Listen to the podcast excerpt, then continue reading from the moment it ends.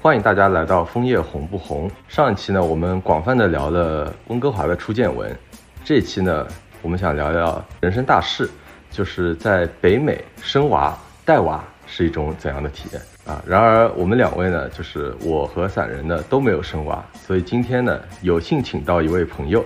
他在北美定居，并且有丰富的北美带娃经验。欢迎小丹，鼓个掌。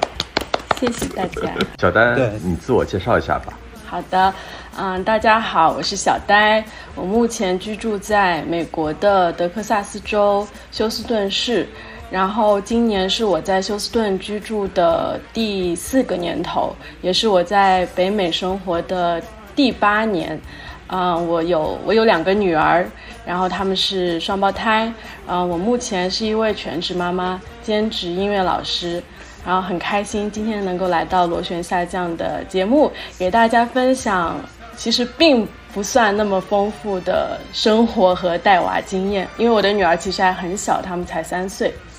啊，谢谢。嗯，其实今天不仅是采访，我觉得也是学习，主要是学习。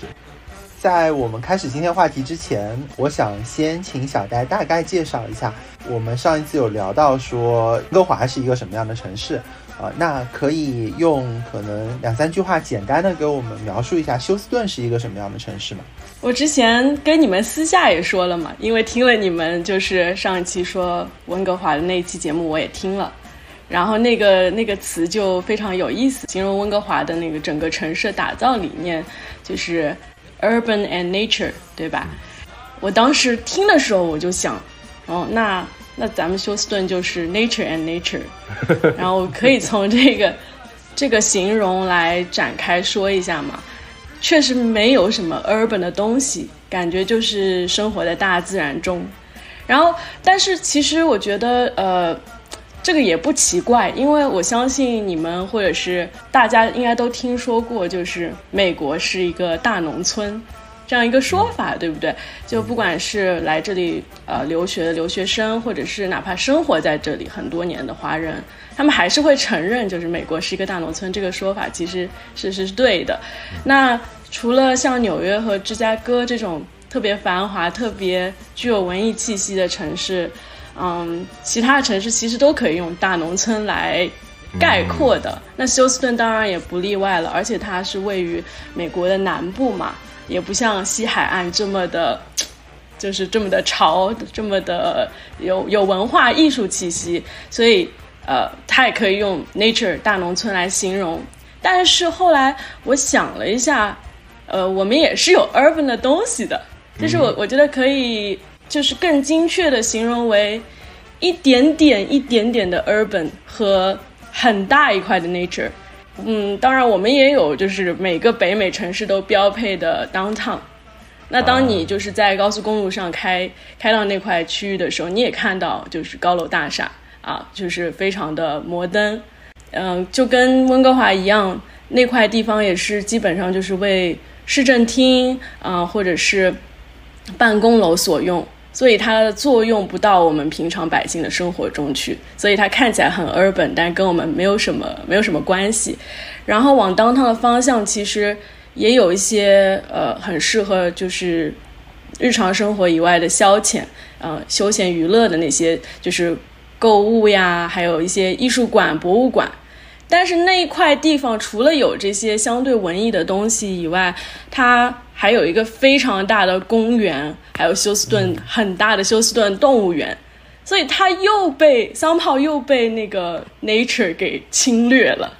然后那块地方可能算是 urban and nature 的一个一个一个融合，但是那一块又是休斯顿很小的一块，因为休斯顿其实是德州最大的城市。然后它的面积是很大，所以它只是很小的一点点。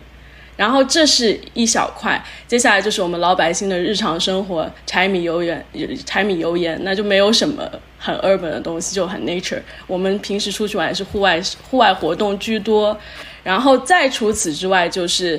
休斯顿的航天中心嘛，大家都知道，就是 NASA 是位于休斯顿市。然后。另外一块就是来休斯顿，可能大家都会去的地方，就是休斯顿其实也是有海滩的。嗯，那我想海滩也可以归为 nature 吧，对吧？所以我觉得整个城市可能就混入了一些有有一点 urban 的东西，但是整体给人的一个氛围还是很 nature 的。好的，那我们聊完了这个问题之后，呃，我们开始今天正式的这个话题吧。然后开始进入母婴频道了啊，对对对，我们开始进入母婴频道。对，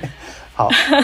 呃，我先问一个问题，就是因为呃，小戴家里面其实是有两个宝宝，然后当然他是因为是双胞胎的关系嘛，嗯，同时其实我也有一个疑惑，日常来说就是普通的当地家庭，特别是。华裔的和美美国当地的可能不太一样，但不管怎么说，就是当地的家庭一般可能会生几个孩子呢？呃，先说笼统的来说，我可以给这样一句话来概括总体的，就是呃，单胎的，就是一个独生子女的家庭是少的，很少。我身边那这个就不只是不仅仅是指华裔家庭，还是白人，还是。印度朋友他们的家庭都是，呃，生一个孩子会少一点。如果是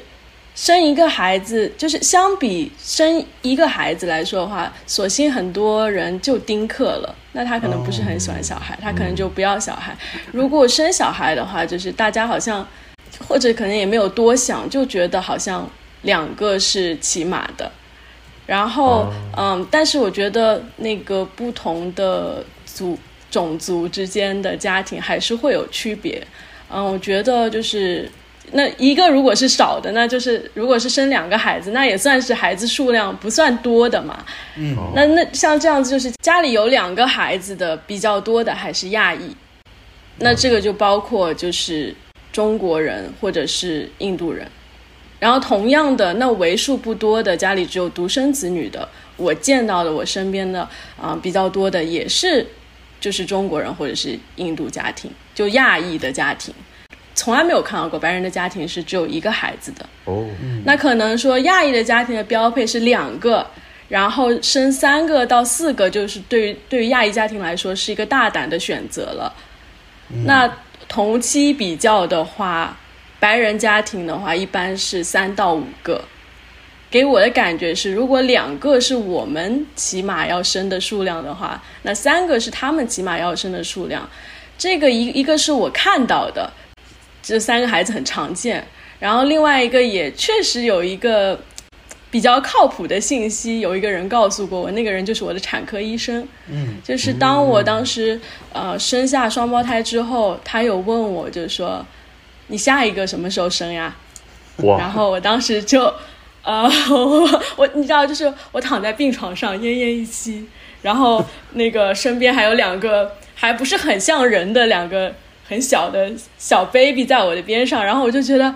give me a break，就是让我就是喘口气先。然后你你就在问我就是下一个是什么，然后我就说我觉得我本来就想要两个嘛，嗯，然后可能就是我觉得我任务完成了，我当时是这样一个想法，然后产科医生就说。Three is better，他跟我这样说了一下，然后他就说，对，当然他这个其实挺主观的，我其实不觉得这样子去给别人呃一个意见是这样子，其实不是很合适。但是我想他当时应该就是一个闲聊，或者就是跟就是帮我缓解一下刚刚生生完娃以后那种很紧张的情绪。他就说，你你过几年会改变的，然后。很多的家庭都是三个，三个是一个标配的感觉，所以就是三个以上的三个以上的家庭还是蛮多的。然后像我家我家的邻居，就我就我们家房子旁边那一户人家，他就是典型的白人嘛，夫妻两个都是白人。然后当我搬到这个房子的时候，我我正好是怀孕，然后我看到看到那一家的女主人也是怀孕。然后我们在差不多的时间生下了宝宝，然后那他他的那个宝宝是他的第五个宝宝，然后那我是第一胎嘛，然后他家还有一只小狗，但是他非常快乐，他很开心，他每次看到我都元气满满的打招呼，嗯，但是他的这个状态确实是美国白人家庭的一个很常见的状态吧，就并不是说他是一个特别我所见过的就是能量特别爆表的一个人，所以呃。对，大概就是会有一个这样的区别，还是亚裔的呃家庭生孩子的数量会少一点，然后白人家庭会多生这样子。然后还有就是美国，因为它是一个宗教信仰的不同的国家嘛，嗯然后有一些就是有一些呃宗信仰某些宗教的人，他们可能是不允许堕胎的。比如说美国有一个叫摩门教，嗯嗯然后他摩门教的夫妻可能就是他们开始生了，就会不停的生，不停的生，生到一个足球队，这个有点夸张，就他们会有更多的孩子，可能是将近十个呀这样子，对，所以还是有区别。嗯啊，那我其实还挺好奇的，因为我之前有读过一篇论文吧，都算。啊，然后就说到说这个生多少个孩子出生率的这个问题，然后和人均土地面积之间的一些关系啊等等，就有了后面的一系列的推论啊什么的啊，所以其实我听到说，在美国可能亚裔也大多都选择只生两个孩子。你觉得大家为什么会这样考虑呢？好像当地的美国人他就会多生一些。一个是我觉得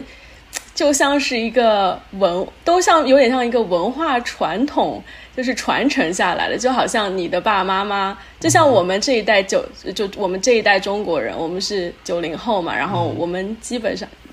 那个那个散人我知道是独生子，然后太极也是吧，我们都是家中的独子，然后可能对我们来说，多生一个都是一个挑战了。就是其实我们经历了独生子女的时代，嗯，然后开始变成二胎，包括国家现在说呃还鼓励三胎，嗯，对我们来说就是这么多年，我们活了二三十年，然后。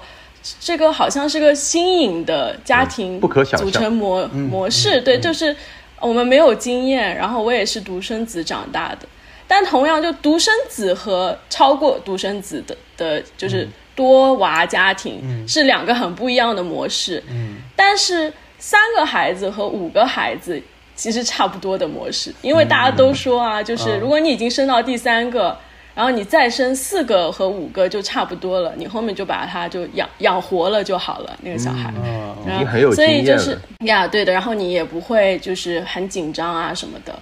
啊，然后甚至有一些呃多娃家庭，就是那个最小的妹妹出生的时候，可能最大的哥哥姐姐已经可以帮忙带娃了，长姐长 长兄为父为母的，所以说就是嗯、呃我觉得一个是一个就是我们参照的模式，好像会让我们对多生几个娃心心存更多的疑虑和更多的就是考虑的因素会更多一点，嗯所以会更小心一点。然后就是教育方式的不一样了。呃，我我还是觉得亚裔家庭还是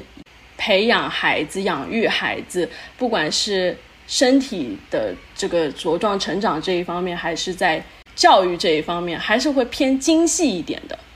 就会更仔细一点，这个好像也是我们父母给我们留下的一种，就是一种习惯的这个这个延续，还有养养育方式的传承。就是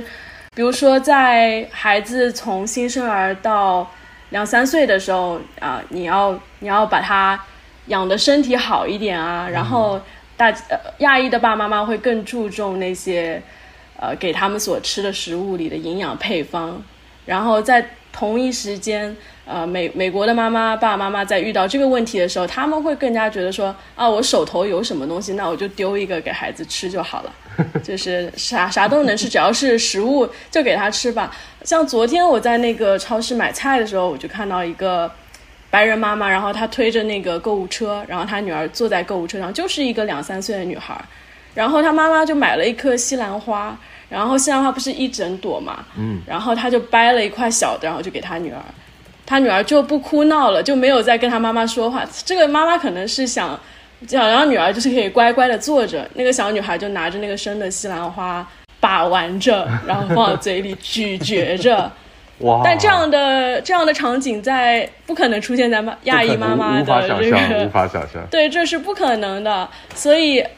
在吃东西上面，对，但是吃是很重要的一件事情。吃东西上面，我们这些中国妈妈就会花时间去研究辅食辅食的食谱，蒸啊、煮啊、搅成泥啊。那在这个时间，美国妈妈就直接丢一根胡萝卜给孩子了，她不用去花这个时间。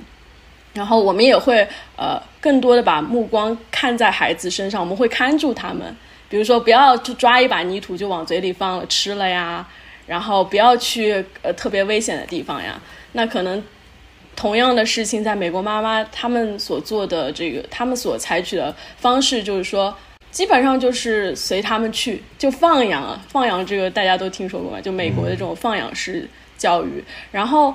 既然养的比较粗糙，那肯定就是没有这么累的。嗯，养的比较精细，就会更累。更累的话，你就要对多生一两个娃要要有更多的犹豫，你要想的更多。因为这个养育方式的不同，会造成这个亚裔和白人家庭里生娃的数量会有所不同。呃，这里我其实想想到一点啊，就是。我们这一代都是独生子女嘛，但你其实回想我们爸妈的那一代，我不知道各位的情况是怎样。那至少我爸妈的那一代，家里都是有很多兄弟姐妹的。然后这个感觉就像是一个生生育惯性一样。然后就像你说的，呃，我妈妈是她那一辈里面最大的，是一个长姐。然后，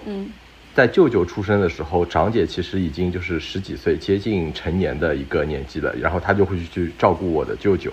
啊，就是这样的一个关系，然后当然在他们那一代就是呃政策的原因嘛，然后就调整过来了，然后我们这一代就无法想象，然后所以说这个可能就是有一个惯性在那边，然后需要我觉得可能至少两代人的时间去消化，然后再针对当时的社会情况情况去进行调整吧。对，因为我其实刚刚还在想，呃，就是你说你隔壁邻居这个白人，然后他生到第五个孩子。然后我刹那间闪过一个念头，我想，我会因为什么 遭受了什么，选择说生第五个孩子？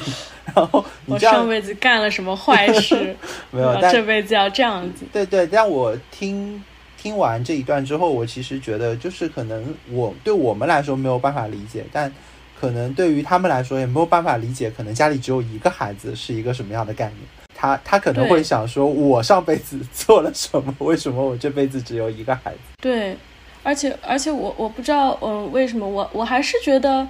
啊，这里是不是会带有一点贬义？就是，嗯，我觉得美国人还是挺像大家所说的傻白甜的，就是大部分的美国人，我的感受是这样子啊。但是希望就是在这里我。不希望它是个特别贬义的词，但我觉得这也有它好的一面，就是他们看什么都蛮轻松的。所以像我们生娃的时候会担心很多，嗯，比如说孩子生下来会不会不健康呀？然后等到他生下来之后，我们又会想，嗯，他之后就是我我我我在家里到底应该讲英文还是中文？然后他到了幼儿园怎么样去适应？然后到了幼儿园，我们又会开始想。嗯，我给他学什么呀？但是好像白人的爸爸妈妈他们就是会更轻松的谈论这些话题，而不会对就不会有焦虑，所以他们可能对于多生孩子，他们也是就是压根儿就想不到我们担心的那些，他就觉得我喜欢孩子，那呃我们就就就会多生一个孩子，然后他也不会因为未来还没有出现的压力。而去就是阻阻拦或者阻断他就是想多生一个孩子的这种想法，他会他们都会说 We will see about that，我们我们到时候再说。然后他们也经常会说 Let's not worry until we have to，总是这样说，就是我我们不要去担心太多，对吧？嗯嗯，对我这里想到了也有一个故事，就是呃我去买车的时候，然后我的 finance manager 他竟然呃让我催生。就是，呃，他在跟我说，因为我看到他的 office，然后有很多家庭的照片，包括孩子啊什么的，然后我就跟他稍微攀谈一下，因为我想可能他会给我更多 discount 啊之类的嘛。然后我我是抱有一点点目的跟他攀谈，然后最后他就跟我们说，呃，哎，我看你们这个小夫妻俩也挺好的，你们准备什么时候生孩子呀？因为他是，呃，他是一个华裔，但是他不说中文，然后就跟我们聊天，然后他最后就给我建议说，我建议你早生啊，呃，就是。当然，你会考虑到一些很多的东西，对吧？比如说，你说我的房贷还没有还完，或者说我有很多的压力，我在当地还没有呃，就是稳固的扎根下来，或者说我还要再买个车，再有更多的呃房子的空间，然后给小孩子玩耍或者怎样，你会单独各各种各样的事情。但是我告诉你，这些东西都不重要，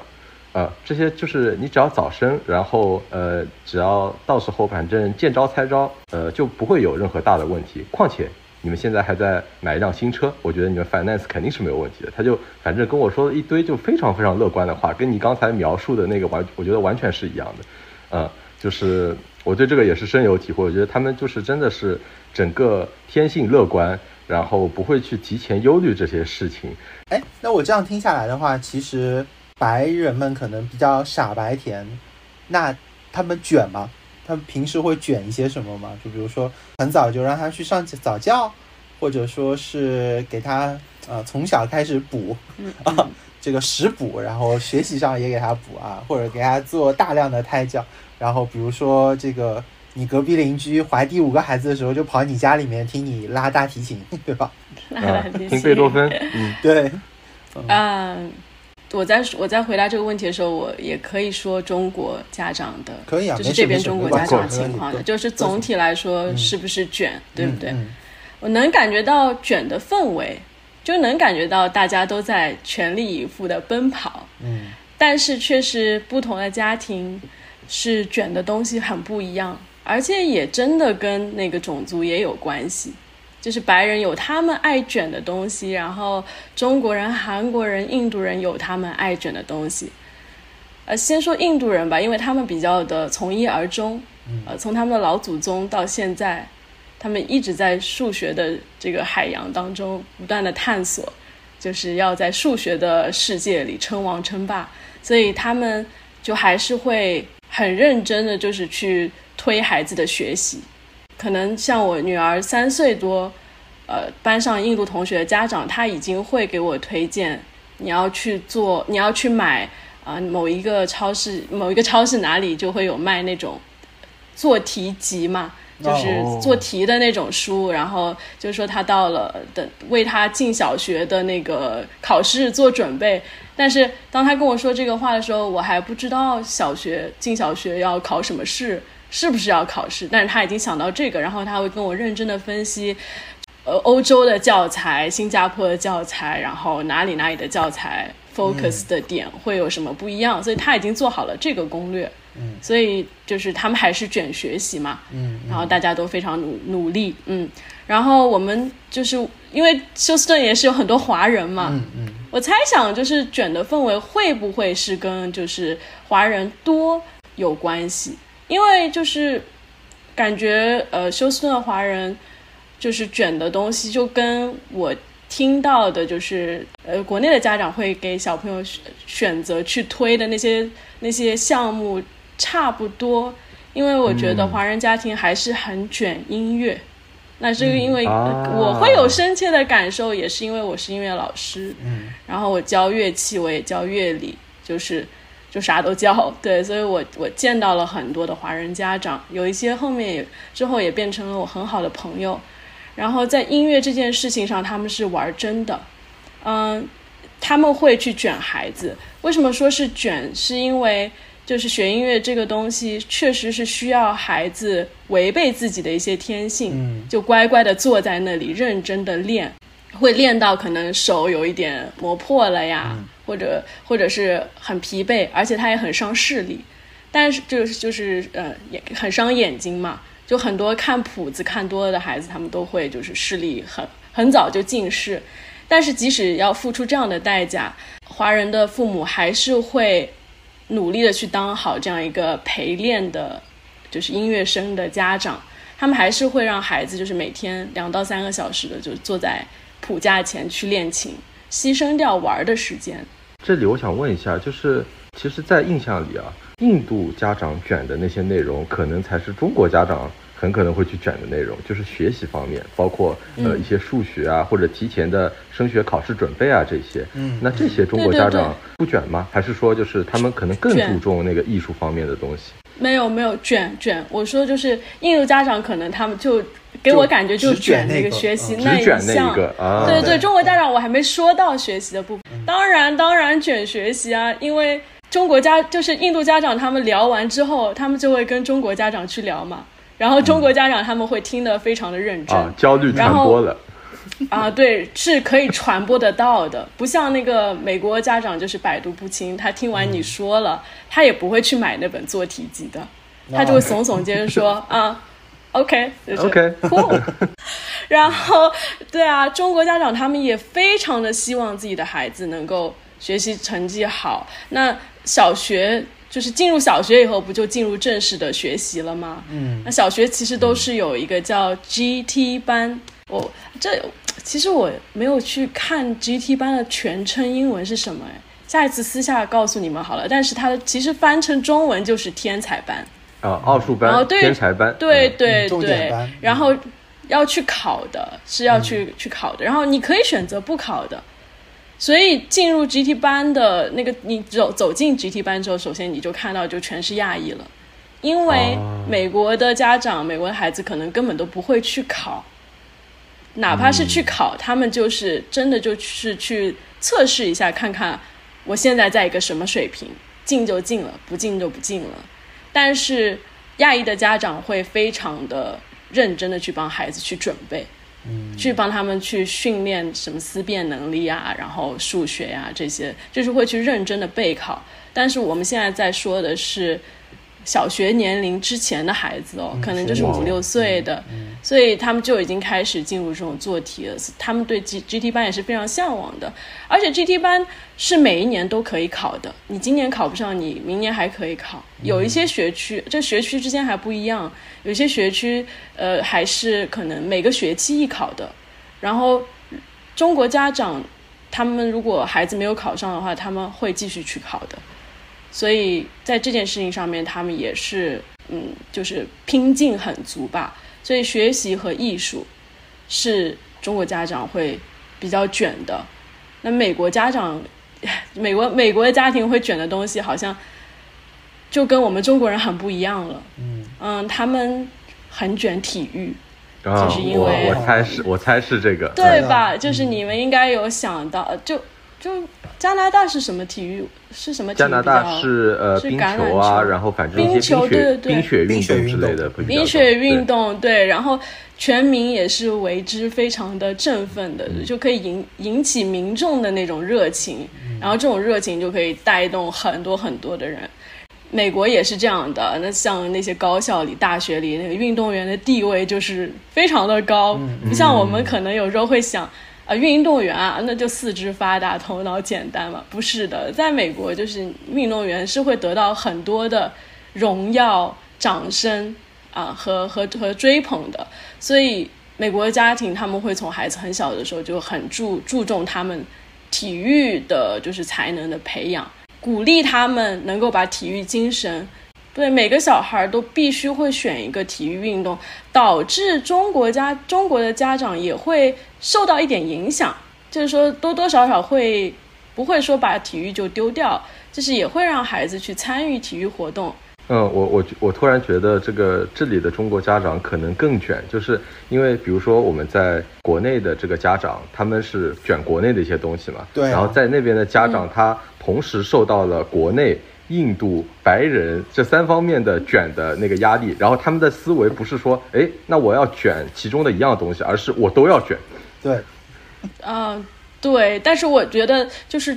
不知道为什么，就是中国人好像还是没有特别把，就中国人对体育的态度有点像是美国人对音乐的态度。嗯因为我呃，因为就是来来我来我们学，就是我工作的地方来来学音乐的白人也是有的，就比较少一点。然后他们来了以后，一般家长提的要求都是，呃，我我我的小孩想学这个乐器，他只要会弹曲子，他只要会拉曲子就行了。然后我对他的要求就是在圣诞节的时候，全家人聚在一起的时候，他可以表演一下就可以了。然后他没有其他任何的考级或者是比赛的要求，但是可能这个孩子他会是学校游泳队的金牌运动员，然后他们的训练的频率是每天晚上，然后假期他们可能是每天早上和晚上各要训练一次。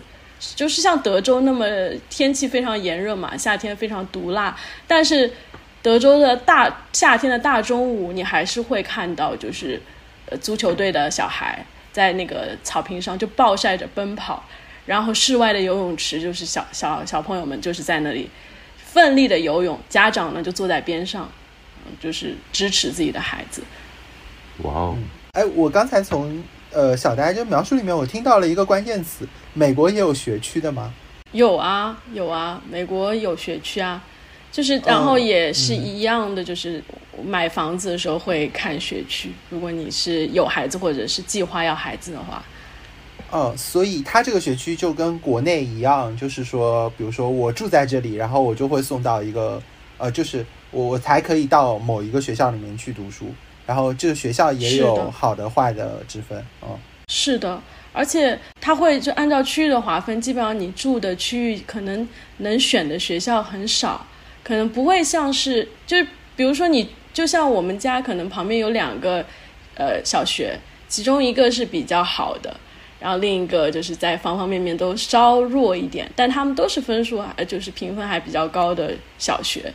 但是就感觉那两个小学可能连。就像在美国，就也是到哪儿都要开车的。嗯，这两个小学开车的距离可能就是一分钟，如果走过去可能就是十分钟、十五分钟。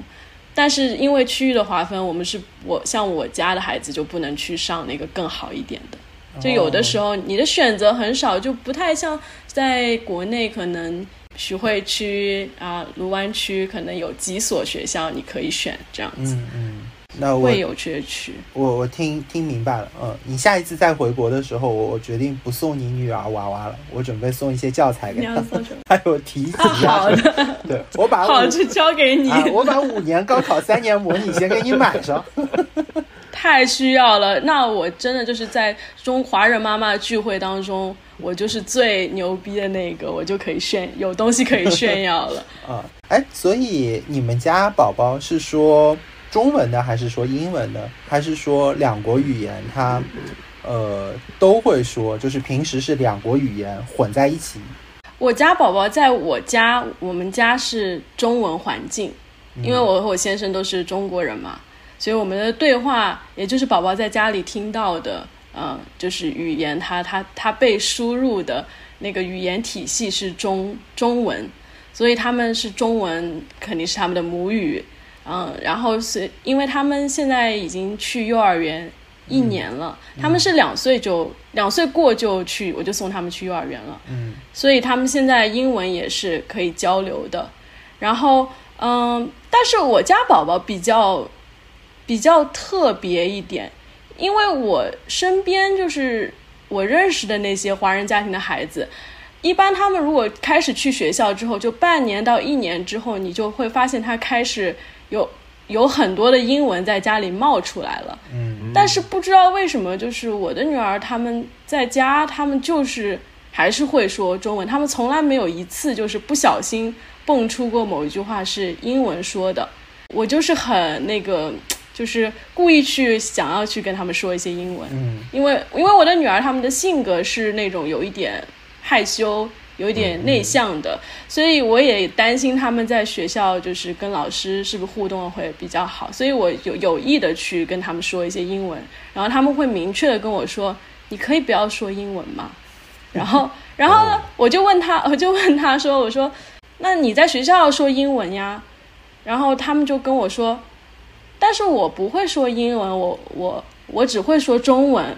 然后我就去他们学校去问他们的老师，我就发现我的女儿很鸡贼，因为老师告诉我他们在学校都是说英文的，跟小朋友也会说英文，然后他们也被我抓到过，就是去接孩子的时候，我偷看偷看到他们两个在教室里流利的说着英文，跟别的小朋友在玩，所以他们现在是中英文都会说，但是他们在家里就会说中文，然后是其实他们现在这个状态是一个。还蛮不错的，就是大家会比较，就是在美国的 A B C 家庭会比较理想的一个状态，就是希望自己的孩子可以在中文的语境里就可以自如的用中文，在英文的语境里就自如的用英文。但是更多我身边看到的，可能很多孩子就是会混着讲。呃，我我其实有一个问题啊，就是当然，比如说他会说中文，是因为你们本身家庭里就提供一个中文环境。那么他会这个，当他送到比如说幼儿园的时候，就呃，我理解幼儿园就是 daycare 那种，是吗？daycare 对，嗯对，对的，呃，但送过去的时候，他可能呃，对于英文这个环境是完全陌生的，就甚至说可能完全没有接触过，然后他就可以在那个环境里面自己去把英文给学起来，是吗？是的，首先孩子。首先就是语言，大家都知道，就是有一个环境的话，会是一个很大的加持，对于你学习这门语言，因为你被迫要开始使用它，然后你就开始听到那个声音。然后其次，孩子还学东西还是蛮快的，他们那种沉浸式的学习会让他们就一下子就不，他们自己可能不知道怎么就会了，嗯，就是他也不知道怎么的就会了。然后当然。你的孩子如果完全不会说说英文，这个也是学校在接你这个孩，就是收你这个孩子之前，他一定要了解好的。然后老师当然会对这样的孩子更有耐心一点。然后他们最开始可能是最简单的英文，配上聋哑人的手语，就做动作。就比如说他会问他说，就是呃，他会跟孩子说，Go wash your hand。啊，现在就是。螺旋下降的听众，我现在正在做一个搓手的动作，然后或者就是啊，you do you want water？就做一个喝水的那个动作。然后小孩其实他点头摇头还是会的，这个好像是大家都是一样的嘛，不管什么国家的孩子都是，如果他愿意就点头，他不愿意就摇头，然后他们就会慢慢学会说 yes 或者 no，这个很简单。然后他再学会说 yes 和 no 的时候，他其实也学会了洗手是 wash hands。然后喝水是 drink water，然后他会更知道就是一个书包是什么，然后呃书本是什么，画画的东西是什么，他就挺快就学会了。然后他会看到别的小朋友用英文提了一个什么样的需求，然后就拿到了一样东西，比如说别的小朋友说 I want snack，然后他就拿到了一块小饼干。然后我女儿她也也很馋，然后她下次也学着去说。I want snack，然后他拿到了，他尝到甜头，他下一次就不停的这样说，然后就慢慢学会了。对，在你的描述里啊，我听到就是呃，你说呃，你的宝宝现在是处于一个比较好的状态了，就是他其实能够区分说中文和说英文，他不会把两个混在一起。但是是不是有些宝宝他会混在一起说，然后最后就是会出现这样一种情况？是的，是的，嗯，我觉得这。我我觉得我们家没有特刻意的去不允许他在家说英文。有一些家庭就是父母会很担心小孩到了长大就完全变成了一个香蕉人，就是只只是看起来是亚洲人，但是完全就是连中文也不会说不会写，然后他们会强行要求就是说中文。我在就是看到很多华人家庭的一些场景的时候，也会看到很多就是小孩一直在叭叭叭叭叭就冒冒英文出来，然后那个妈爸爸妈妈就会很严厉的跟他说讲中文，我听不懂你在说什么。那我们家我没有我没有刻意的去就是去说你你不能说英文，因为他们没有在家里说过英文。那他们会这样的原因是因为。我我觉得，就以我对我孩子的了解，是因为他们俩比较社恐，就是他还太害羞了，就是他即便就是已经去幼儿园一年多了，他也只是有了一两个固定玩的小小伙伴，然后而且他交的那个朋友也是相对来说安静文静的，他们就是几个小女生在那里，呃，就是窃窃私语，说一些英文。我觉得比较社牛的孩子，他会不管，就他会，他不害怕嘛，他也不害羞嘛，他就会直接过去，想说啥就说啥，他说的不对，他也会去说，然后他的学英文的速度会更快一点，然后呃，掌握的也会更好一点，那么他自然而然的，他回到家以后。可能也会蹦出更多的英文，所以我觉得，如果我我和我先生什么都不做的话，按照这个趋势下去，随着我女儿越来越不害怕在学校的环境，越来越不怕生，可能英文说的比中文好，也是一个自然的趋势。就是如果我们不去做干预的话，我可能要问一个比较比较难回答的问题：这个以后你们打算教他如何阅读中文吗？就是在这方面的教育上，因为。就准备是怎么样的呢？因为其实就是会说中文，我觉得跟你有一些中文的思维，可能还是有一点点不一样的。然后对呃，包括很可能他以后的教育，就是从这个上幼儿园到小学到中学什么接受的都是国外的英语的教育。那么可能关于中文的阅读或者说中文的思维这一块，你现在有没有一些什么打算或者计划？嗯，我首先会延续，就是因为他们现在已经在家里说中文说的比较多了，我可能会把这个延续下去。我可能以后也会变成一个，就是会说出说中文，在家不要说英文这样的一个家长。就我还是我的态度是我还是很重视中文的。嗯，我我刚才说了，如果没有干预的话，可能他们也会变成，呃，看只是看起来像中国人的，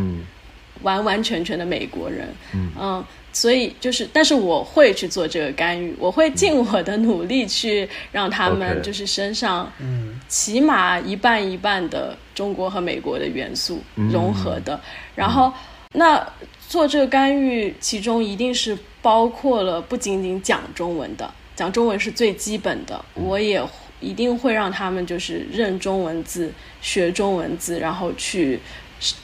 可我可能会就是怎么样去。贯彻落实这个中文的教育，我还没有，我还没有想过，我也不知道。但是我有这个心去做这件事，而且我会就是尽可能的搜集就是比较全的信息，然后去把这件事情做好。啊，可能会让他们去上中文学校。然后我也听说中文这边的中文学校其实有点像是一个 A B C 小孩就周末去混日子的地方，其实也没有也没有很认真。嗯，就是。对，所以如果效果不是很好的话，我应该会再想办法。如果要把孩子带回国去读几年书，我我们也没有很抗拒这样子的这样子一个选择，也是有可能的。OK，OK，嗯，其实我我自己就是假设我自己有小孩的话，那我觉得我的计划也是，就是假设小孩以后能够成长成一个又懂中方文化又懂西方文化的一个。人的话，我觉得是非常好的。其实对他以后不论做什么的优势，我觉得都非常大。嗯，但其实我从你的描述中啊，就是既然会有比如说中文学校，呃，尤其是针对小孩儿这种中文学校，那是不是大部分的呃那边的中国家长？呃，都是有这样的想法，就是说，呃，你不能说只是学西方的文化，然后你还是要学习一些中方文化，是不是？大家普遍的都是这个想法。是的，是这样子。是吧？嗯，因为嗯，因为大家基本上都会去上中文学校。嗯。但是你看，就是哪一个家庭对这件事情的重视程度更高一点，就看他会不会就是对这个中文学校有很多的心得分享，然后他会不会。看成效不好，然后自己也会去额外的增加一些其他的方式，来更好的把这个中国的东西就是融融在他孩子的这个成长过程中。就是每个家长还是有一些不一样，嗯，有一些可能也是就是大家都去，然后那我也去啊，然后有一些可能就会更认真一点。我我多说一句，就是就是我觉得中文的必要性，就除了他可以了解更多的东西。那了解更多东西，让他成为一个更就是丰富的人以外，还有就是中，因为中国的中国是他身上拿不掉的一个标签。嗯，即便是他永远在美国，他是中国，他有一对中国父母嘛，然后他有中国外婆外公、中国的爷爷奶奶，然后他来自一个中国家庭，就像印度小孩，他印度的美国就印度籍的美国小孩，他也来自一个印度家庭。没有人会忽视这件事情的，然后我也不希望他们就是就是不去看，或者说撕掉有想要撕掉自己的这个标签，但是他是可以做选择，他可以说我更喜欢美国的文化，还是更喜欢中国文化，我是这样子想的。但是这他如果要做这样一个决定，或者他要表示自己偏向于哪一边的话，我希望他是两边都了解。嗯，了解清楚以后才可以做一个更好的选择，更成熟的选择。嗯，这就是我想补充的。嗯，确实是我，我觉得我我觉得真的特真的特别好，真的特别好。嗯，我我很希望就是假设我们可以这个把这个东西一直留着的话，然后你的孩子以后可以过来听一听。我觉得，哇，对，对我也想跟你们约定好，就是如果有，就是等到你们。就是为人父了以后，我们再来回顾一下，就是之前的可能每个阶段可以都这样聊一对下，，可以，没问题。如果你们你们也 OK 的话，没问题，没问题，非常好。嗯，嗯，对我，因为我刚刚就想说，这个如果要中文语境的话，其实你可以给它放播客嘛。好的，那我们接下来，因为现在聊的都是这个宝宝慢慢慢慢长大，然后读书的这些问题，我想往前聊一聊啊。因为呢，嗯这个非常凑巧，我刚刚看完一部电视剧，啊，是佟丽娅演的产科医生。我也不知道为什么，我突然就看到了这样一个电视剧，我就把它看完了。然后与此同时呢，我现在刚刚开始看一部电视剧，是美剧《妇产科医生》啊。所以呢，啊这是冥冥之中有什么？啊，对，所以啊，你看，我为了播客还是会去做很多功课的啊，所以我就很想知道，就是呃，在美国生宝宝，它到底是一个什么样的过程？然后这个过程的，比如说医生会跟你怎么样去做互动啊，呃，然后他会有一些什么特别的地方，而且我还有一个特别特别关注的两个特别特别关注的问题，第一个是做 B 超的时候，你会知道宝宝的性别吗？他会直接告诉你吗？还是说跟中国一样，会跟你说啊，你要准备一些蓝色的衣服，或者跟你说准备一些粉色的衣服？对，然后另外一个很希望这个知道的问题就是，呃，因为你毕竟还是一个中国人，对吧？那你在美国有坐月子吗？然后医生有告诉你说这一个月里面要注意什么吗？嗯好，那我就开始说啦。，OK，我的生产故事嘛，啊，嗯，我先说我的我的生产，就是我的怀孕，整个孕期到生产我都很开心，嗯，就是是一个很愉快的过程，呃，除了就是不可抗拒的，就是因为身体随着这个孕期的变化，然后。会增重负担，然后会有一些不舒不舒服之外，那这里就是我也跟你们说一下，就是男同志们就是要心疼自己的老婆，竖起耳朵，对对对，然后就是呃，怀孕还是蛮辛苦的一件事情。嗯，但除了这个之外，我我就是其他的都是整个心态很轻松。嗯，然后当然这跟我一直都很喜欢小孩，一直都很期待着成为一个妈妈是是有关系。然后双胞胎。双胞胎也没有给我带来压力，因为我之前在最开始我们刚刚也说了，我本来就是想不只要一个孩子的，嗯，所以很开心，而且我觉得双胞胎会很好玩，就两个，因为我我就稍微科普一下双胞胎，很简短的，就是双胞胎是有分同卵和异卵的，啊然后异卵就是会可能会是龙凤胎，就是他们俩可能性别也不一样，就有很多不一样，哦。然后他们长得也会不一样，然后。然后同卵双胞胎就是我的情况，就是我的两个女儿是长得一样的，然后性别肯定也是一样的。这个是在第一次产检的时候就都会知道的。第一次产检的时候，也就是呃，就是产检过程当中你一定会知道的信息就是你是生一个宝宝还是两个宝宝。我记得当时我去的时候，我就很正常的去就是去做那个 B 超做检查，然后那个护士也非常平淡的跟我说了一句：“哦，I see two。”就是我看见两个，嗯嗯然后我就哈，然后然 后就就是就是这什么意思？然后这时候他，因为他在给给我们做检查的时候，那个有一个屏幕就会看到一些你肚子里的那个那个、那个 image 黑白的，然后他是可以在那个屏幕上打字的，然后他用大写的打了 T I W 呃 T T W I N S，他说啊，嗯，Congratulations, you have twins。哇哦，然后我就是我就是我就是一脸懵，当时。好，然后就是这个他会告诉你，然后呃，但是他不会在你没有要求的情况下告诉你性别。嗯。嗯，啊，就是你这个就可以选择知道或者不知道，对，完全看你的意愿。嗯性别首先你不会很早就知道，可能在就是呃一两个月 左右的时候能够知道，然后他会告诉你哦，我们我们有结果了，你想要知道吗？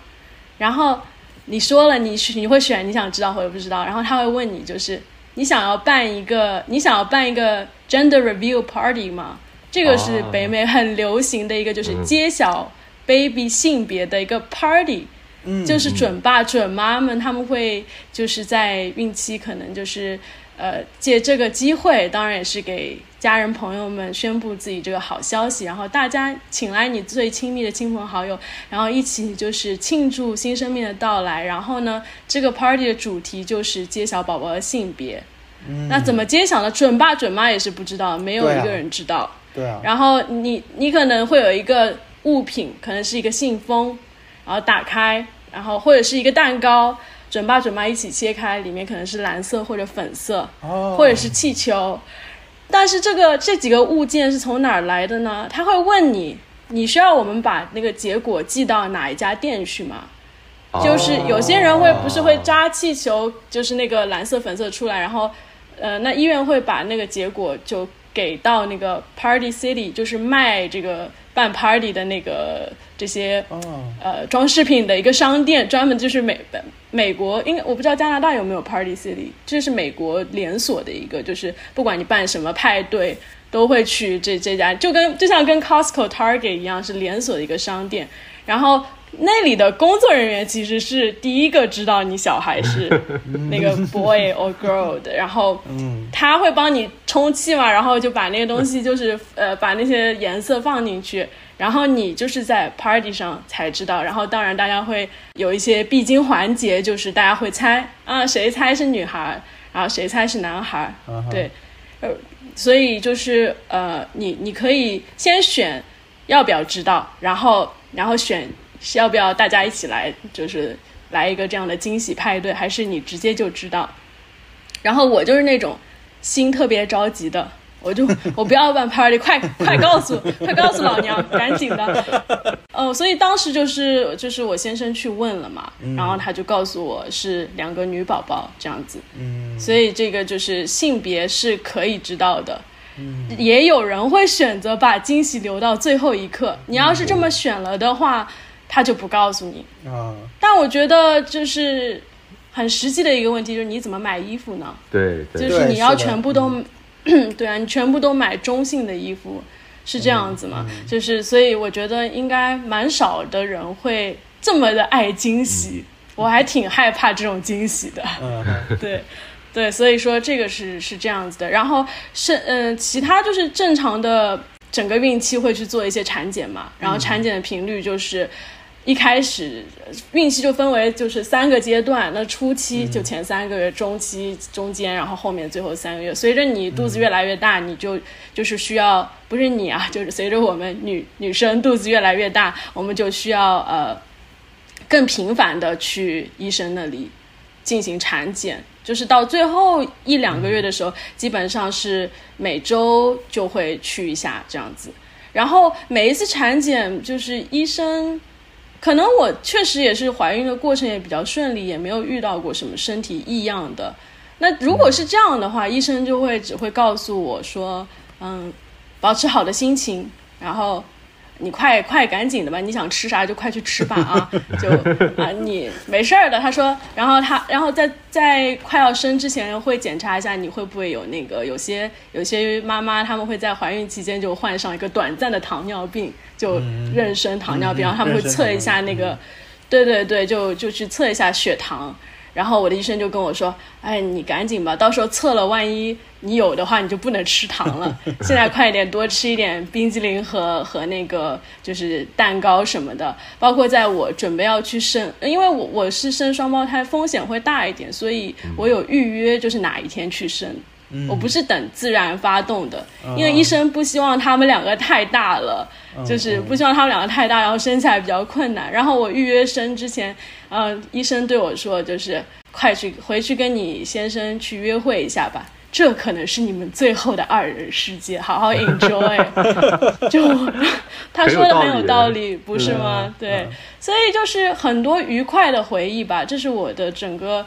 生产的一个感受。嗯哦，我我我想先问一个，就是最后剖腹产还是说顺产之类的？就是因为其实国内我我也听了一些播客，就是关于、呃生产这方面，然后呃，在国内的话，他们可能就说不是说让你选择的一个情况，而是说就是他尽量推荐你顺产，然后他实在觉得情况是比较紧急的时候，他才会给你提供那个剖腹产的选项。然后在这里的情况是怎样的呢？也是一样的，也是一样的，就是就是会能顺产就顺产，然后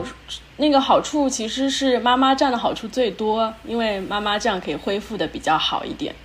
所以呃还是对对女性非常友好的。唯一可能会有点不一样的是，我听说呃国内的很多双胞胎最后无法顺产，因为难度还是蛮大的，嗯，然后。或者会就是双胞胎的妈妈会得到医生诸如此类的建议，就是说在生产之前就建议你就是直接就选择是剖腹产。嗯，然后我的医生是我的产科医生是一直非常坚定的跟我说，所有的一切条件都是可以顺产的，到时候就顺产。然后没有我不想我不想给你就是做剖腹产，但是我的生产是在手术室里完成的，因为。呃，很就是确实生双胞胎风险会大一点，所以很有可能会要紧急的顺转剖，所以我就直接在手术室里生产了。那就是其他的，如果是生一个孩子的妈妈们，可能就是在一个产房里面，如果他们是顺产的话，但如果是。剖腹产的话，它因为就是一个手术了嘛，他们就会在手术室里。这也是为什么我可以跟后面我们要说到的这个话题做一个连接，就是这也是为什么我的生产费用会稍微有点高，因为我就是用了手术室，嗯，然后也安插了更多的医护人员在那边待命，嗯，所以就是我我的那个就是生产费用会比正常的会高一点。OK，那我继续问体验上的问题啊。就是因为我刚听了医生跟你之间的交流啊，等等，呃，这些东西，所以我想知道，呃，在美国，如果你要生宝宝的话，你的呃产科的这个医生，他的嗯，比如说他的态度好吗？然后他跟你的沟通是非常这个频繁的吗？嗯，比如说你每一次去去产检也好，包括跟他去沟通啊等等的，这个时长大概会有多久？美国的情况就，首先我的反正我的产科医生态度特别好，他是我的整个孕期的一个，呃，就是一个安心，就给到我一个很安心的一个体验，甚至是偶尔这么几次为数不多的焦虑，也是他给我的安抚，就是很很就是很有作用，就很有效果。当然这个也是跟他确实就是嗯。就很首先，我先多说一句，很推荐，很推荐大家来休斯顿生孩子，因为休斯顿是美国最大的，但但是这个我觉得也是一个重要讯息嘛，就是休斯顿是美国最大的医疗中心，对，然后它的妇产科是特别的强，对，然后我我我选我选的产科医生也是就是在妇产科当地的。妇产科医生当中，就是口碑非常好的，所以他应该本人也就很有经验。这个对他来说，就是他就是正常的，他就做他职业该做的事。但是就是在心理上和和实际操作上都是都很过硬的。所以，嗯，我感觉很好，就是他的跟我讲话的那些态度也是特别特别好的。嗯，产检的时间就其实产检就就像我们去医院的时间了。但是其实你知道，就是在美国。呃，如果你是一点小小病，或者是像这种你定期要去做检查的这样的这样一个要去做的事情的话，你是不会去医院的，你是会去一个诊所。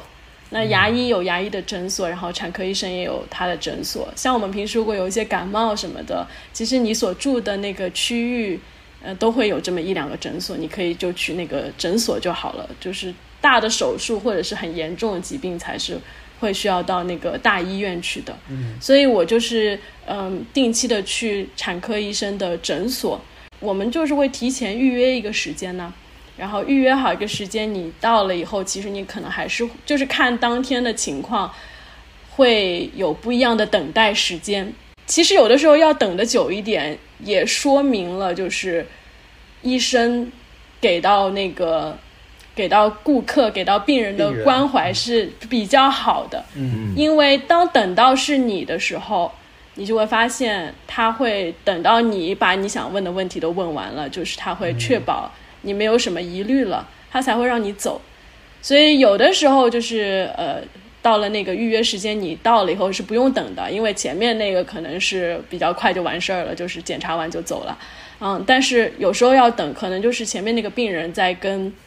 在跟那个医生进行沟通，所以可能你就需要等一下。所以当轮到我的时候也是的，就是如果我有很多的问题要问的话，他就会都解答完，然后再让我走，这样子，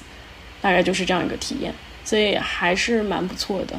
还有一个问题，就是因为按照时间来算的话，你怀孕的这段时间应该已经是疫情流行的。新冠流行的时间了，对吧？对的，是在我的我的我的小孩是疫情宝宝，就是当我带着他们，就是从医院把他们带回家的那一天，我想跟我的产科医生拥抱一下嘛，就感谢这个一个周期他对我的照顾和最后就是都很顺利。然后他就说啊，我们现在不能拥抱了，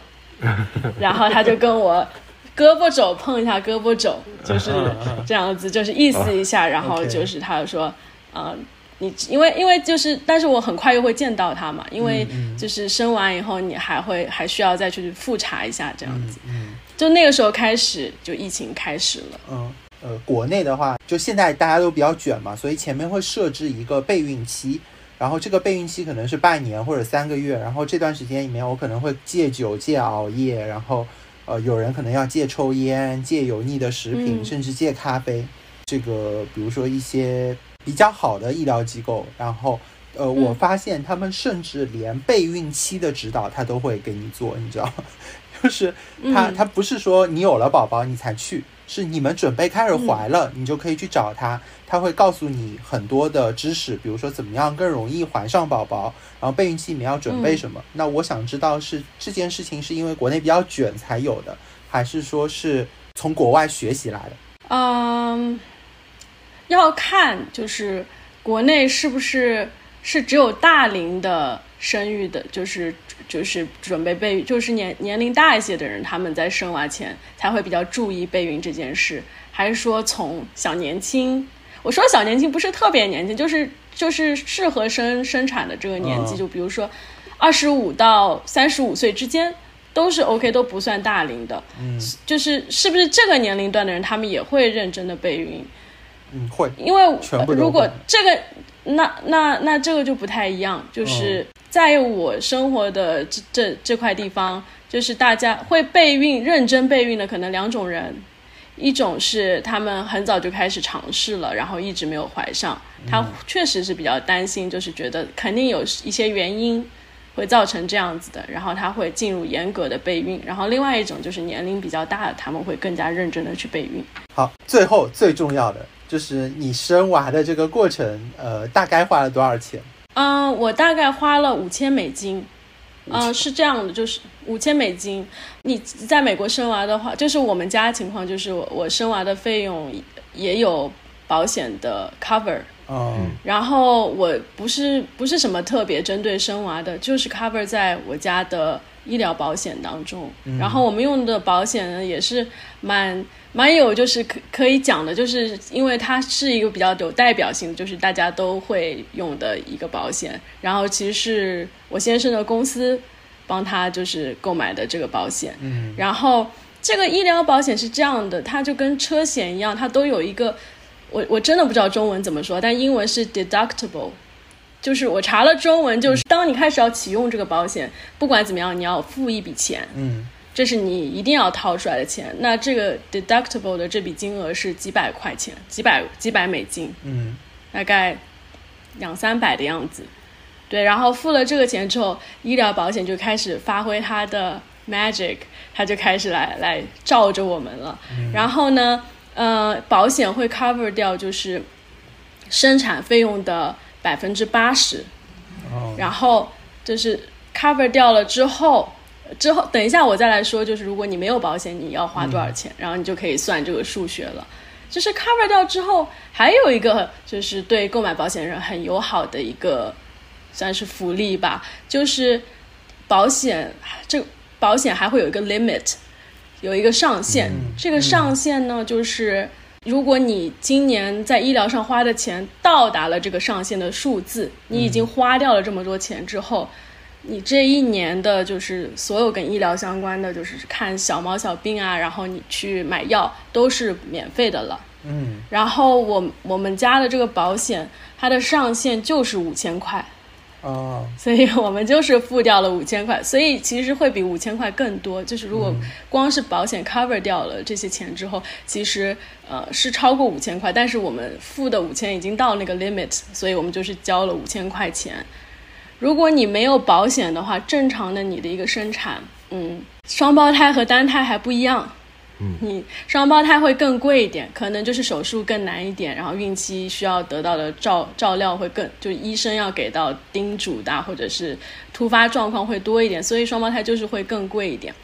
你没有保险的话，去生一个孩子，基本上需要花费的是一万多美金，就你啥都没有，也就是可能赴美生子的人，他光是来美国，在美国的医院生孩子，大概就是花一万多。我因为是双胞胎，双胞胎就是双倍的，嗯，哦，所以如果我我是没有这个保险去生我的双胞胎女儿的话，那我可能就是就是花三万多，但是因为双胞胎一定会用到手术室，所以手术室又增加了一些钱，所以没有加保险的话，总费用是差不多四万。差别还是非常大的。嗯嗯，对，所以有保险很重要。这个费用听起来还是挺贵 的。怎么感觉你头上滴下汗了吗？啊，并且并且我想说一句啊，就是刚才他说赴美生子的这个费用只是医疗的费用啊，不完全包括你在当地的生活费。嗯对对对没错。嗯对，嗯，因为我也看了一些国内的呃生产，然后包括国内可能还有月子中心啊等等这一系列整套的费用啊。呃即便是我看的那些比较好的，两个差别其实也挺大。那休休斯顿也有月子中心，哦，有月子中心也有？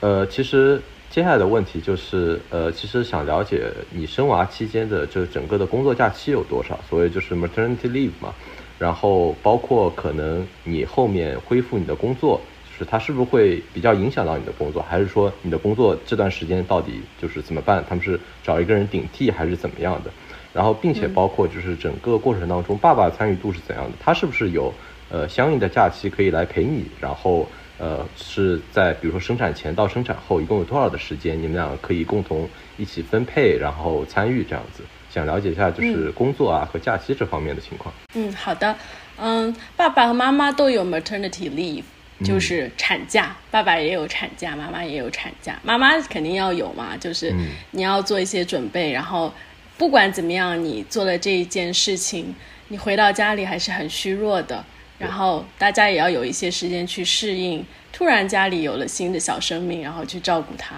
所以这个是很合理的，是应该的。妈妈的产假，我现在说一个就是比较常规的情况，妈妈的产假肯定比爸爸会多一点，然后比较常见的是，呃两个月的时间，然后你自己安排，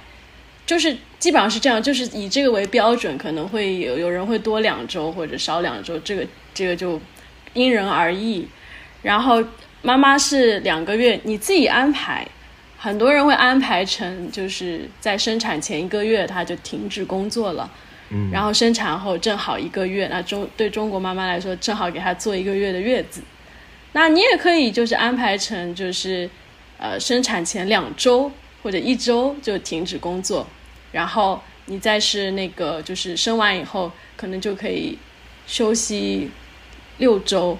对吧？啊嗯嗯对对，然后爸爸也是自己安排这个，就是假期，就是放在生产的前后，你这个都是自己安排的。然后爸爸的话是这样的，他有两周的假期，这是爸爸的产假，其实也不是很两个月多，好像。嗯，对，但他还有两周是只工作半天的假期，就是这两周休息完之后，哦你还有两周是你每天只要出勤半天就行了。嗯是给爸爸一个更好的过渡，就是说，开始你要进入一个你有家庭也有工作，就你先适应一下，就是你可能会在家庭和工作之间来回跑这样一种感觉，让他们去适应一下，然后也帮助他们就是回归工作之前有一个过渡期。嗯所以大概的情况就是爸爸妈妈都是各自有这样的呃假期的时间是一定会有的。我个人的话，因为是音乐老师，而且我是培训机构的音乐老师，那我的我的工作时间还有就是学生的安排就是相对灵活一点。我我是可以，就是平时平时上课的时候，就是可以，呃，有时候跟学生说好改时间了，那种私课一对一的私课，就说好改时间就改时间了。那我当然会在就是生孩子之前，就提前跟老板还有跟我的学生都沟通好，然后帮助他们选好就是代课的老师，或者是过渡给下一个老师，就是都安置好，我就可以去了。那我自己是到怀孕快八个月的时候。我就没有去工作了，然后我就停止工作，我也不是兼职什么，就就就在家休息。然后生完孩子以后，我有回培训机构开了几个会，就了解了一下，就是大家现在在做什么。然后根据我个人的情况，我选择了生完孩子的第一年完全没有工作，没有恢复工作，因为我们是自己带孩子的。所以我觉得确实很累，然后我先生也回去工作了，所以我觉得就是因为有了孩子之后，就是对我来讲他们是第一位嘛，所以我就当了一年的全职妈妈。然后一年之后，我也是少量的增加了几个学生，呃，一点一点的去回归工作的。我个人是这么一个情况，然后前面说的是一个大概大部分人的一个情况。嗯，那我这样听下来的话，其实从。呃，光从放假的角度上来说的话，那可能国内放的假确实会比 美国多一些。那不知道呃，温哥华那边的情况是什么样？太子有了解吗？我是有稍微了解一下，我好像感觉到加拿大的这个 maternity leave 好像会更多一些，而且就是我我可能没有了解到具体的，但是好像是就是妈妈和爸爸加在一起可能会呃长达一年，然后并且。对，震惊了，呃，好像是。哦。如果如果我说错了，我可能会在 show notes 里面就是纠正啊。然后呢，其中有一部分时间是这样的，就是他会允许你灵活分配，就是你可以选择妈妈来接这个假，也可以选择爸爸放这个假，就他可以这样子选，就是因为你家庭里面其实可能你大家工作啊各种情况的其实不一样嘛，所以他提供了一些灵活性，这样子我觉得其实也蛮合理的吧，就是可能你。就是有时候比较忙，妈妈有时候比较忙，或者有时候爸爸比较忙，你不能说只是默认就是爸爸是家里的顶梁柱这种情况，对吧？因为各种情况都有可能出现，所以我觉得这个这一点的话，可能呃还比较好。然后，并且我了解到就是呃这边如果你 maternity leave 的话呢，呃假设你是一个 full time job 这样子，然后你应该是有一定的工资保障的，就是你你可能不不能拿到全薪，但是你有一个最低的工资保障，就是你还是在拿钱有。有钱，当然这边还有一些就是，当然奶牛金啊，就是你生小孩给你一些钱，或者什么每个月的奶粉钱啊，或者之类，当然也会这些福利。嗯嗯。我们问最后一个问题吧。前段时间你不是也回国了吗？对吧？然后然后带着这个两个娃来国内溜了一圈。呃，我想听听你觉得说跟国内。可能国内外会有些什么不一样，然后你的宝宝可能会觉得有一些什么样的不一样啊？我觉得国内国外还是非常不一样的。首先，我们再说一下 Nature and Nature 和大上海这个大 urban 本来就是天差地别，对不对？那就是当然就是方方面面，就生活呃娱乐都是天差地别，带娃也是一样的。不过就是呃，在美国我们不是会有更多的户外活动嘛？那我想说，就是户外活动亲近我们的 nature，对孩子来说也很重要。所以我也看到了国内呃，会人为的去建造一些塑，就创造一些给孩子亲近自然的机会。就比如说我们去海边挖沙子，可能开车呃开开开个四十分钟到海边挖沙子，让他们去有这。感官玩乐的体验，但是我在国内就会看到商场里有沙坑，呃，就是呃室内儿童游乐场，就是国内还是非常的注重，就是家长想遛娃，然后带孩子去各方面的都就是去玩一下寓教于乐，还是很注重这个需求的，不愁没有遛娃的地方。就是在国外我们能玩的，我们在国内也是可以实现。不过有一个很大的区别，可能也是没有办法改变的，就是国内人很多嘛。嗯。嗯，人很多对我来说是一个我感受很深切的。首先，我自己已经出国很多年了，所以我有点不太习惯人很多了。呃，尤其是疫情期间，我没有没有回国嘛，然后就是更加感觉有一点社恐，就是如果别人离我太近的话，我会很不适。然后我的女儿呢？他们就是小美国人，对吧？就 A B C，然后本来他们在这里也是没有见过那么多的人，而且他们在这儿也是属于有点社恐的，他们比我还要社恐，然后所以他们就是到了那个玩乐的场地，他们会很懵，就一下子不知道往哪儿去了。然后国内的孩子们就是肯定更更加适应这样子人很多，然后他们该去。冲向自己要玩的地方就冲过去，我女儿有点施展不开手脚这样子，所以我觉得我的体验会有不好的，但这个不好是我不适应的原因，就是是我不习惯，因为人都是有一个适应性的，我们不能因为说就不适应就说这个不好，嗯然后这个也不会成为我一个说会使得我以后就不想回国了，不不会成为我不想回国的一个理由，就是。我还是回去很值得，因为我回去的最主要的就是带孩子回去见见家人。因为我生完孩子以后，这是我女儿第一次回去，第一次见到外婆外公真人，就是网网友面基。但是我，因为我女儿是疫情宝宝嘛，所以我外婆外公就是从来没有真的见到他们过，都是在视频里面见到的。所以回国探亲。然后见一见我这个十多年的老友，呃，散人同学，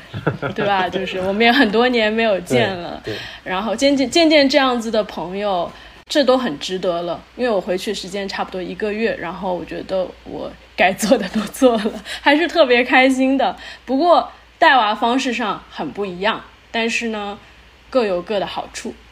接下来可以先回答一下上一期评论区里面提问啊，因为我们上一次，呃，发了这个第一期的枫叶红不红之后，收到了踊跃的这个回复，当中精选出了一个问题，就是关于停车的问题啊。然后，所以呢，今天正好也有这个嘉宾小呆在，所以呢，我们想聊一聊关于停车，听一听，比如说温哥华、休斯顿，然后这些北美的城市，然后和国内。啊，停车上，呃，无论价格上还是规则上面，会有一些什么样的不一样？啊，那要不先让太子讲一讲啊，在温哥华停车到底贵吗？啊，感谢这个听众的提问啊，呃，我这说一下，我觉得停车基本上分为几种嘛，一种是你夜间停车是吧？就是你家附近你需要把车停在某一个地方，把车留在那边过夜。呃，那我觉得基本上就看你住的这个地方是什么类型的，比如说你自己是一个 house，然后你有一个车库。然后那，你就把车停里面，或者一般来说你没有车库，那你就把车停在街边。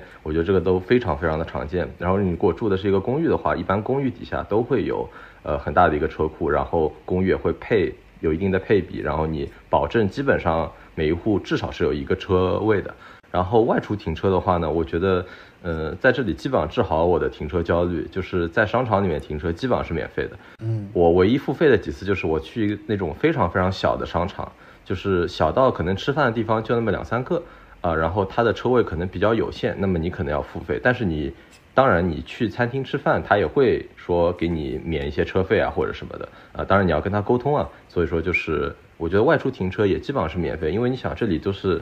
就像小呆说的，它其实是大农村嘛，大农村缺最最不缺少的就是土地，然后它其实就是一望无际的停车场啊，就是大家想象中的一个大商场，然后外面全都是停车场，就是这种形式。然后我觉得就是偶尔资源紧张的地方是要付钱的，就比如说景点，我们之前有开去一个海滩，但大家知道海滩边上就是首先你的路非常狭窄，然后你可以停车的空间就不是很多，然后在这种地方呢，你在那边停车呢，你就肯定是要付费的，并且它还规定了，就说你可能最多可以停两个小时或者四个小时之类的。然后这里我要提一个，就这里我觉得，如果你去一个需要付费的停车场的话。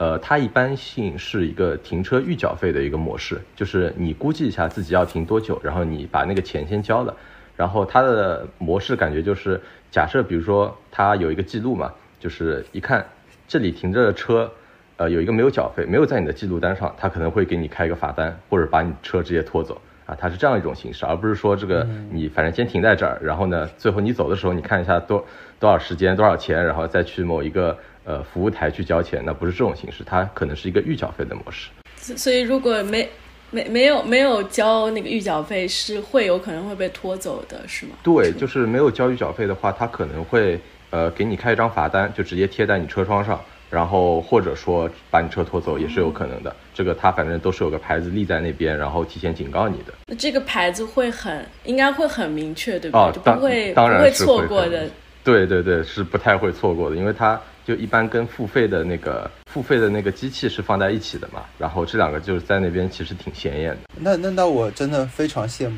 因为上海停车真的太贵了。威名显赫的这个半岛酒店楼下四十块钱一个小时，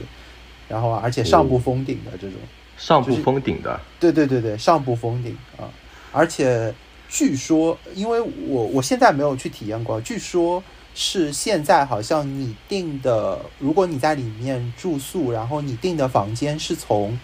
呃携程或者是用房券还是什么走的话，他甚至不给你免停车费。所以这个还是有一点恐怖的啊！所以听到这个没有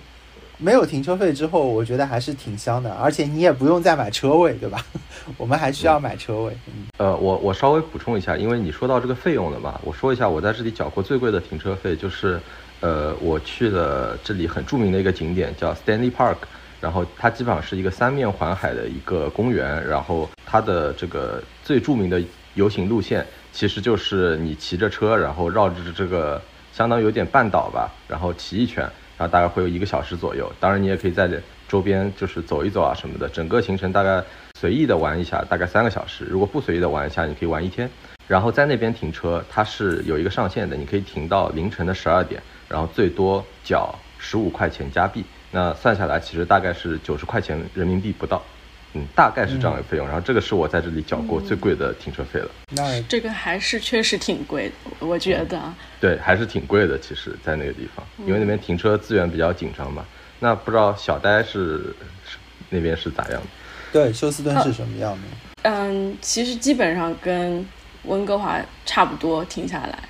但是我遇到停车预缴费的情况更少一些。就是我来到休斯顿之后，我。从来或者我们全家人外出旅游，或者我们自我自己出去办事的时候，很很少会看到有停车预缴费这种，呃，包括就是到那些就是那些偶尔需要缴费的这种场合，一般我们这边就是只要是定期会举行的活动，比如说在某一个某，就比如说像动物园，它每天都开门，然后周末也开门。那在在它的附近一定能找到一个面积很大的免费停车的区域，你是一定找得到的。那如果是某一个举办活动的场地，嗯，但是它并不是定期举办活动，可能偶尔有一个快闪的，就类似于，就举个例子，你们就知道，就是类似于某一个音乐厅，它偶尔，比如说从别的城市来了一个乐团，或者是来了一个马戏团。嗯，然后他们在某一个场地进行表演，然后这样的场地附近，呃，你如果去找一些停车的地方，他会明确的告诉你，就是一个小时是大概多少钱这样子。然后没有看到过停车预缴费，但是一定是有的，因为呃，我在来休斯顿之前，在别的城市，我记得也是之前参加一个活动，我也遇到过那样一个，就是跟刚才太子说的一样的，就是很明确的标识出来，你要先交钱，然后。再停车的这样一个一个东西，但是我我还想补充一下，就是嗯，就是我们刚刚说到那个停车，就是一般如果你自己有自己的一处房屋的话，你不是会有车库嘛？然后你就可以停在自家的车库里，或者是停在街边嘛。但是其实还有一块地方，就是就是自己的房子前面到街边其实是有一段距离，那个叫 driveway，对不对？那一块地方其实也是也是属于就是户主的财产，所所以说就是如果你有办 party 啊，就是呃有一些聚会，然后你要邀请很多朋友来，其实有一块地方你也可以包办朋友的停车。然后如果你住在 apartment 的话，我不知道现在太子你现在是住 apartment 还是住？呃，我我之后就住 apartment 了。你是不是想说那个 visitor parking？对，visitor parking 就是一个专门给。户主的朋友停车的一块区域嘛。就是我就是想说，应该北美都是一样的。如果你住的是公寓的话，嗯，对。然后就是如果你去朋友家做客的话，你也不用特别担心这个停车的问题。这个就是我想基于刚才说的再补充一下，但除此之外就是跟温哥华都差不多。反正听下来这个免费还是很香，因为我们就算我买了我自己家房子的车位，然后我每个月其实还要交呃管理费。我现在住的这套房子非常有趣的就是，你买了车位，然后你交的管理费和你。不买车位，然后你花的那个租金是一模一样的，没有没有一分钱的区别，然后就搞得很没道理。对，就很没有道理，对吧？但是他就是这么干的，所以嗯，OK。我能再问一个，我能再问一个关于就是国内停车的问题吗？啊，已经要问国内停车的问题了吗？没有，就完全完全出于好奇，出于好奇，就是听说大家会就是小区里可能会需要抢车位之类的，就是就是小区停车的车位，其实是不是跟那个居住的人数？也不是完全就是一对一这样子的嘛？是这样的吗？新一点的小区的话，会配比到一比一或者一比一点三、一比一点五，呃，就是这看你自己的小区的档次是什么样子的。对，但是老的小区，特别是呃上海那些比较老的，就比如说那些五呃六层楼左右的那种小区，可能早年都没有电梯，要爬楼梯上去的。啊，然后那些小区的车位数量是很少的，它可能只有一比零点三，或者甚至什么一比零点一的可能都有，就是它根本原来就没有车位这个东西，然后是因为后来车多了，然后他又把花坛砍掉一点，再砍掉一点，再砍掉一点，然后挪出来一块放车位，然后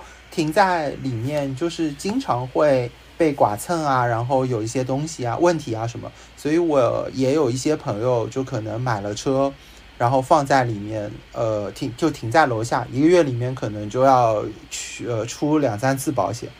然后去补漆啊或者怎么样，对，所以呃其实是很紧张的。然后第二个的话，就是因为几乎每一家人都有一辆车啊，所以就造成了车位其实还是很紧张。那也就意味着，其实买车位的人是很多的，因为如果你有两辆车的话，剩下的那辆车你可能会停得很远。然后我这小区呢又比较大，就造成了可能，呃，你没有固定车位的话，你可能从停的地方走到你自己的呃车子前面，你可能要走十五分钟。原来我住的那个房子就是车位极其紧张，它可能是一比零点